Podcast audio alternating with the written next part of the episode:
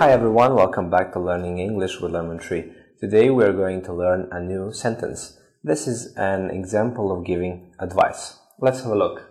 Hurry up, you don't want to miss the train. Hurry up, you don't want to miss the train. Hurry up, you don't want to miss the train. Hurry up is a phrase used to say that something has to be done quickly. You don't want to miss the train.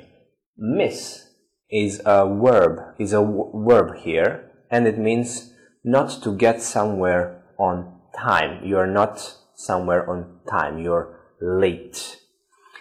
And it can also mean something else. If you miss somebody, if you miss a person, it doesn't mean you didn't get to that person on time. It means that you love that person and you haven't seen her or him for a long time. So you miss that person.